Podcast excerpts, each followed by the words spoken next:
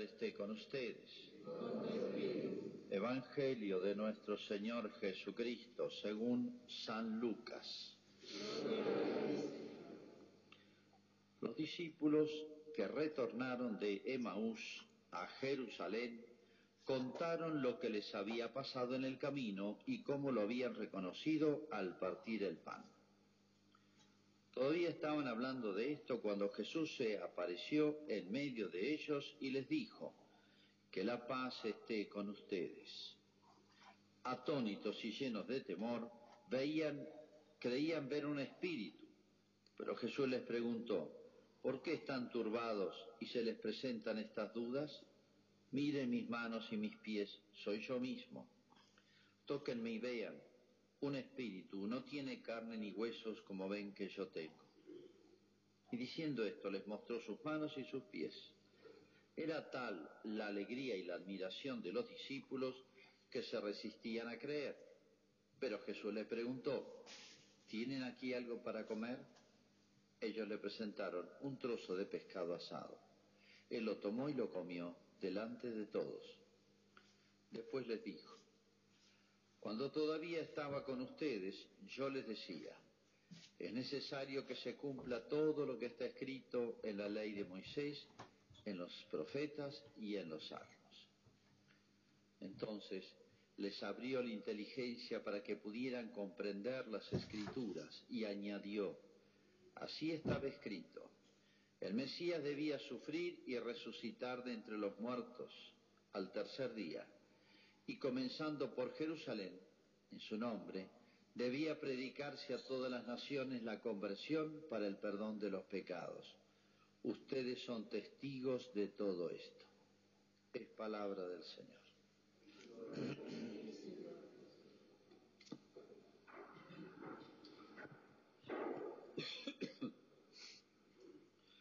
Vamos a ubicar el, el hecho que narra el Evangelio de hoy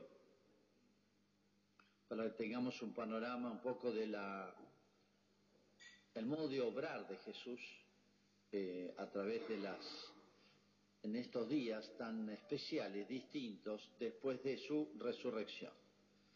Jesús cambia totalmente de pedagogía, se puede decir, de trato, ya no hace milagros masivos, eh, no hay grandes multitudes que, que le salgan al encuentro, ni que él se ponga ahí a tiro, ni, ni grandes prédicas, sino que se dedica a tratar con los apóstoles y el grupito que creyó.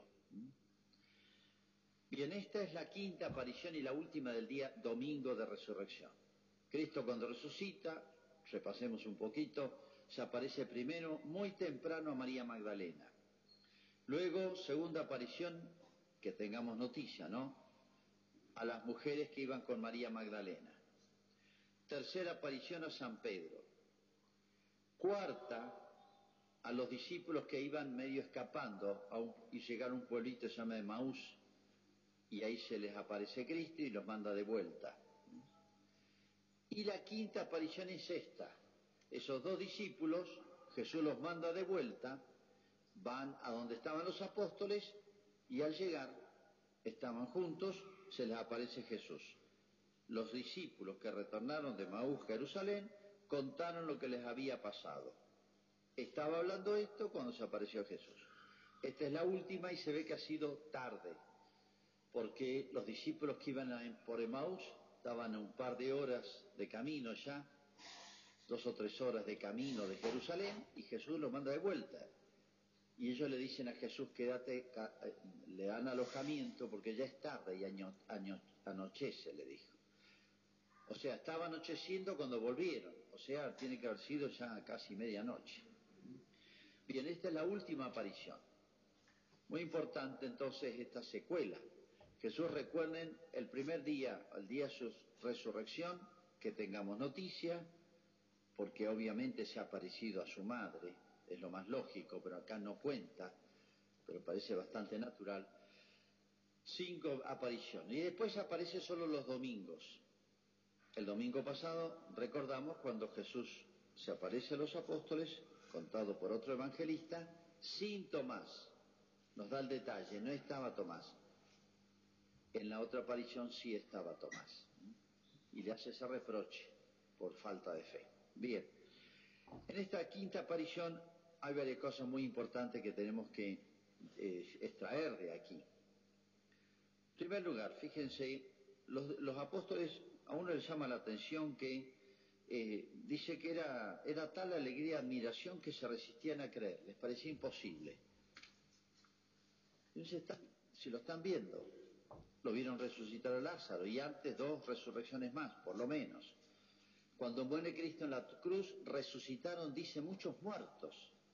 Y se vinieron del cementerio, obviamente, a su casa y se les aparecieron a los parientes. Y no, les, no podían entender que Jesús resucitara. Claro que la resurrección de Cristo es distinta, entre otras cosas, porque los otros muertos resucitaron, pero después se volvieron a morir. Lázaro se tuvo que morir dos veces. En cambio, Cristo resucita con un cuerpo glorioso y ya no muere más. Es un anticipo de lo que va a pasar en nosotros al fin del mundo. ¿eh? Quien se salve resucitará con un cuerpo glorioso, con cualidades nuevas y ya no se muere más. Se muere una sola vez. Bueno, aparece Jesús resucitado y les recuerda que todo esto estaba profetizado y debía cumplirse.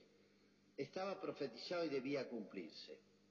Aquí hay que aclarar el modo de hablar.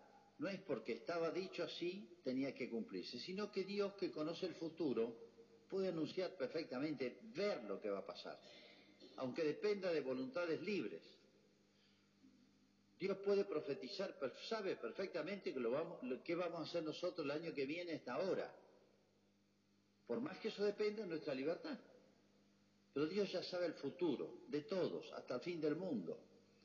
Entonces, esa manera de hablar que tiene Jesús, era necesario que se cumpla todo lo que está escrito de mí en la ley de Moisés, de los profetas y de los salmos, o sea, del Antiguo Testamento, es como si dijera, lo voy a decir en otros términos, Dios ve el futuro y sabía todo lo que iba a pasar, por más que hay muchas libertades, muchas voluntades libres que iban a obrar.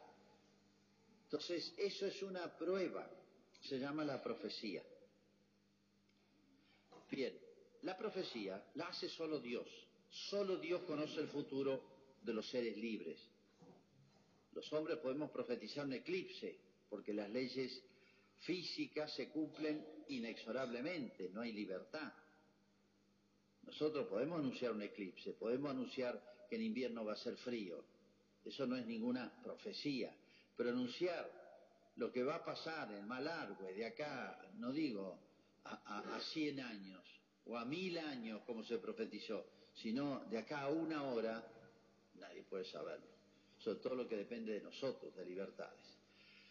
Entonces, fíjense, Cristo resucitado, es un milagro. Nadie se autorresucita. Esto no se trata de poderes mentales ni, ni facultades extraordinarias. La resurrección es una prueba de la divinidad de Cristo y de un atributo divino, se llama la omnipotencia. La resurrección de Cristo es un milagro visible, patente, por eso se mostró, como diciendo, soy Dios. Y la profecía es otra prueba de la ciencia de Dios que conoce el futuro. Se llama la omnisciencia, la ciencia que Dios sabe todo lo que va a pasar hasta el fin del mundo, con cada uno. Esto es solo de Dios. En la resurrección de Cristo confluyen, se unen las dos pruebas. Por eso Jesús, meses atrás, cuando le decían que hagan milagros, que dé señales, los que no creían, Cristo dice, no, ya está, ya he hecho cientos de milagros. Si no les basta eso, ya está. Tiene un límite esto. No es cuestión de seguir haciendo milagros, porque resucitó a Lázaro y ahí se enojaron más todavía. Le hacía daño, decía, estas demostraciones, estas pruebas de la autoridad de Jesús, ¿no? Ya tenían, en su maldad tenían decidirlo, eliminarlo, les molestaba. Por eso Jesús dice, mire, se les va a dar una última prueba a todos, la señal de Jonás, decía él. Jonás era un personaje que había estado tres días en el vientre de un pez y fue vomitado y volvió a la vida. Bueno, no interesa por ahora el caso, pero Cristo se refería, la señal de Jonás es su resurrección. Donde confluyen dos pruebas definitivas, indiscutibles, evidentes, de que Cristo es Dios. Confluyen el milagro y la profecía. O en otras palabras, la resurrección de Cristo es un milagro profetizado. Es un milagro profetizado. Y es el primer milagro que Jesús hace, y el único, sobre su propio cuerpo. Los demás milagros fueron para los demás, sobre la naturaleza, como la pesca milagrosa, la multiplicación de los panes, sobre la salud de muchísimos, sobre la vida, pero sobre él es el primer milagro. Primera cuestión entonces, más fresca no puede estar cuando habla estas palabras, cuando se da este hecho, más fresco no puede estar esa doble prueba ya definitiva y última que iba a dar Jesús. ¿eh? Esa es la última señal que iba a dar para mostrar su autoridad.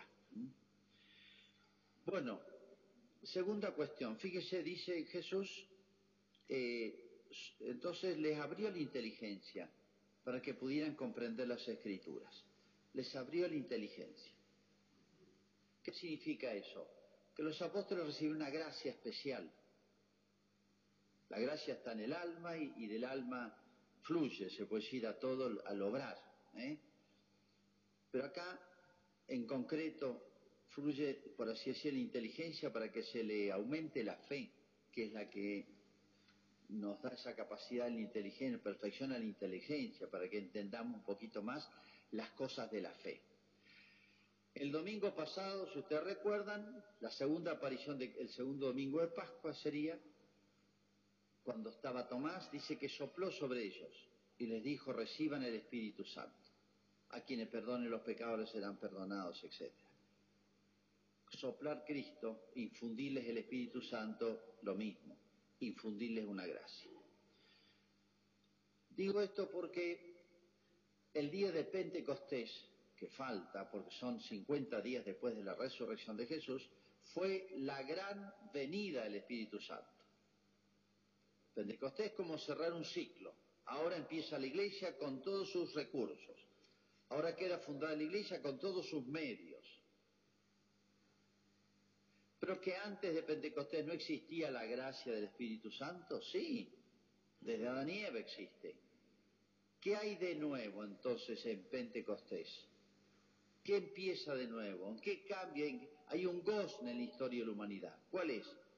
La abundancia de la gracia, la cercanía de los medios de la gracia, o sea, la facilidad de acercarnos a la gracia de Dios. Eso es Pentecostés. Es como si hubiese sido más difícil recibir la gracia en el Antiguo Testamento. Y en el Nuevo Testamento, que es nuestro tiempo, tenemos la suerte de estar en esta época después de Cristo, se puede decir la gracia de Dios es más cercana y abundante. Eso es Pentecostés. Pero para los apóstoles, desde la resurrección de Jesús hasta Pentecostés, hay un, yo diría, un pequeño Pentecostés.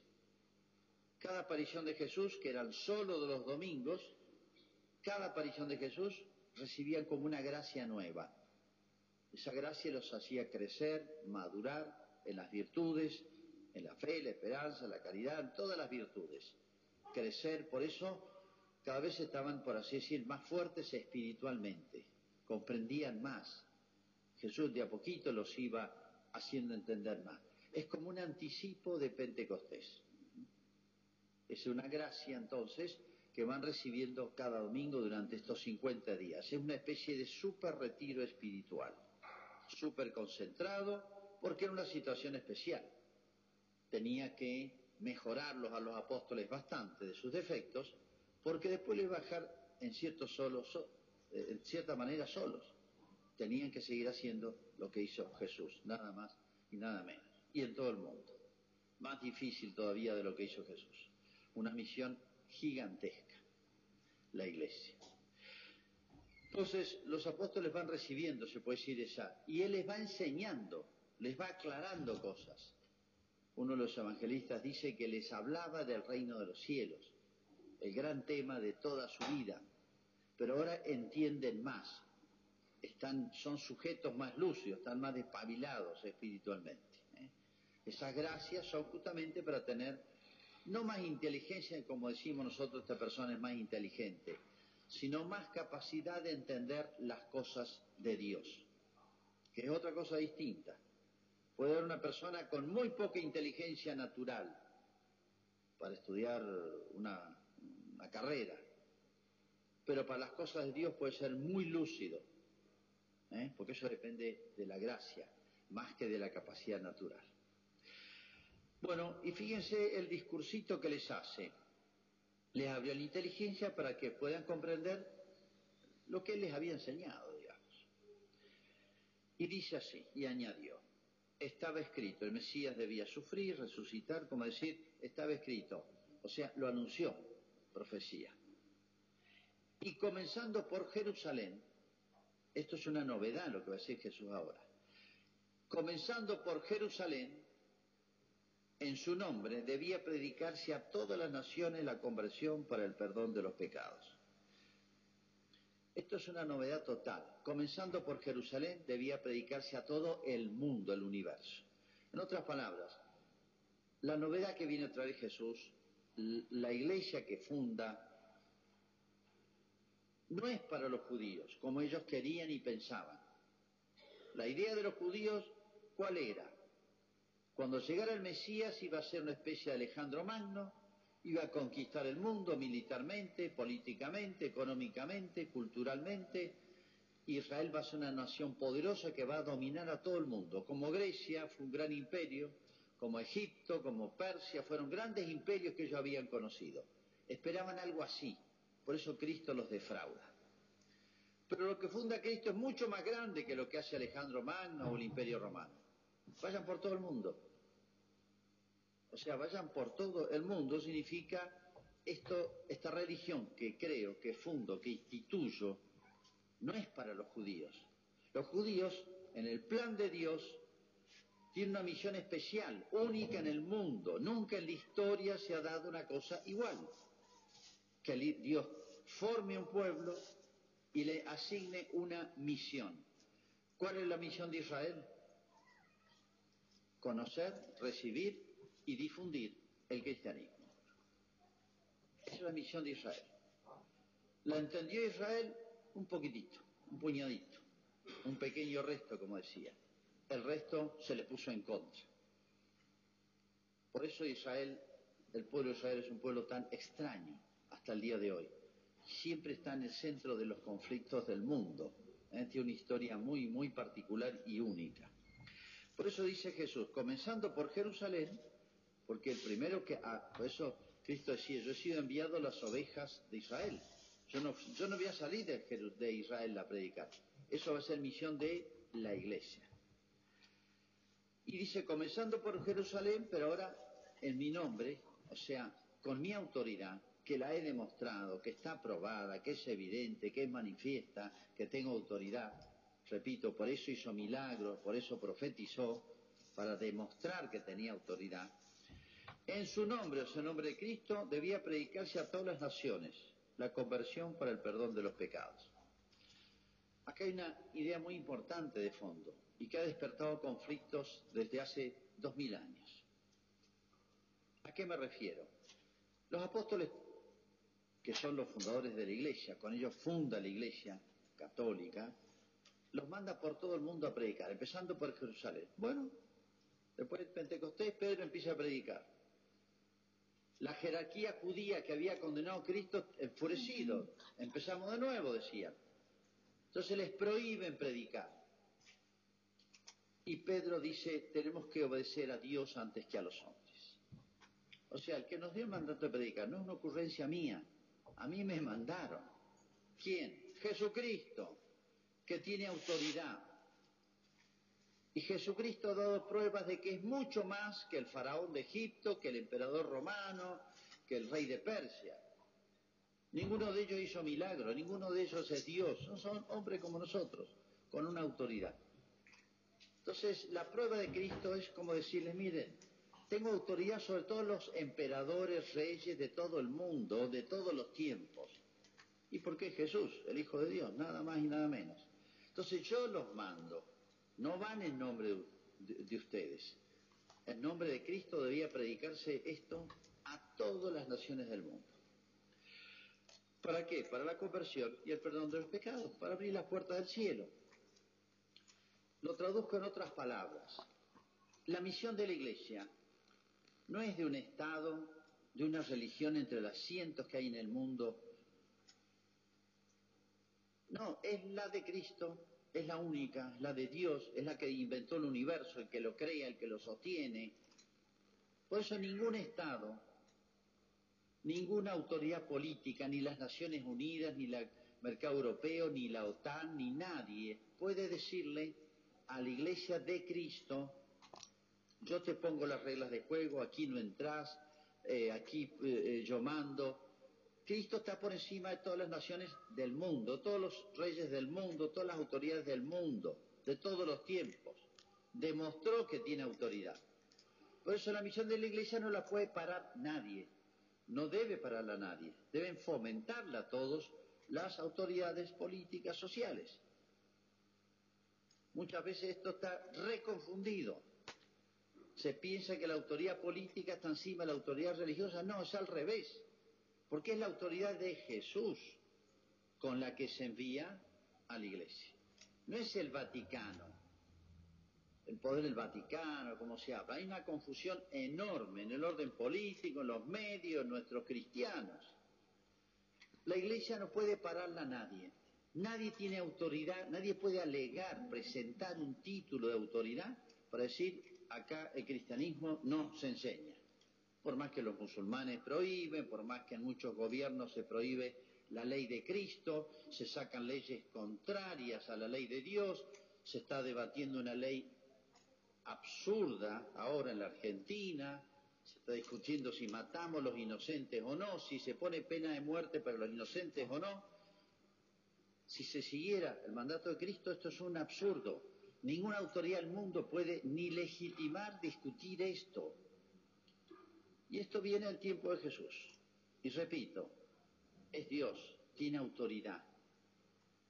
Dios está por encima de todos los hombres, de todo el universo. Y es el que dio el mandato. Por eso dio pruebas tan claras, tan, yo diría, exageradas. Exageró las pruebas para demostrar su autoridad. Lo que hizo Jesús no lo hizo ningún ser humano en la historia ni lo va a hacer. Como diciendo, tengo autoridad. Entonces yo los mando. Si ustedes dicen algo, digan que van en nombre mío. Hay que obedecer a Dios antes que a los hombres. Bueno, esto es muy importante, para que lo tengamos claro todos. ¿eh? Ojalá tuvieran en cuenta nuestras autoridades provinciales, nacionales, mundiales, los que se creen arrogar que tienen el poder del mundo, porque tienen el poder en las manos. Pero hay que decirle como se le dijo a Pilato, Cristo le dijo a Pilato. Pilato le dijo eso a Jesús, yo tengo poder para hacer lo que quiera con vos, tengo poder para soltarte o matarte. Le dice Pilato a Jesús. No entendía Pilato. ¿Y qué le dice Jesús? No tendrías poder si no te lo hubieran dado de lo alto. O sea, si ejerces alguna autoridad, es porque lo haces en nombre del Dios que creó esta humanidad, que creó esta tierra, que creó a los seres humanos, dentro de los cuales hay algunos que deben ejercer la autoridad, pero siempre pensando que son, en cierto sentido, todos, no solamente el Papa, los obispos, los sacerdotes, las religiosas, todos, las autoridades políticas, el papá, la mamá, los diputados, los senadores, los concejales, los intendentes, los, todos, los grandes empresarios, las grandes organizaciones mundiales, todos de alguna manera son como delegados, enviados de Jesús, que es el que tiene la autoridad en todos los lugares, en todos los tiempos. Esa es la autoridad de la iglesia. La iglesia no es el Rotary Club. La iglesia no es una sociedad de beneficencia. La iglesia no es una religión más entre todas las religiones que hay en la tierra. Es la de Jesús, la de Cristo, la única en la historia de la humanidad que demostró su jefe, su fundador, o nuestro jefe, nuestro fundador, nuestro patrón, nuestro todo, nos dijo, cumplan esta misión para bien de la humanidad. No vine a competir con ninguna autoridad política, Jesús. Por eso nosotros pertenecemos a dos ciudades. Pertenecemos a dos patrias. La patria terrena y debemos ser buenos patriotas, buenos ciudadanos. Y tenemos otra patria, que es el reino de los cielos. Y debemos también ser buenos patriotas y buenos ciudadanos de ese otro reino, que es más grande que este, porque es eterno, y es el de Dios. Hacemos nuestra profesión de fe. Creo en un solo Dios, Padre.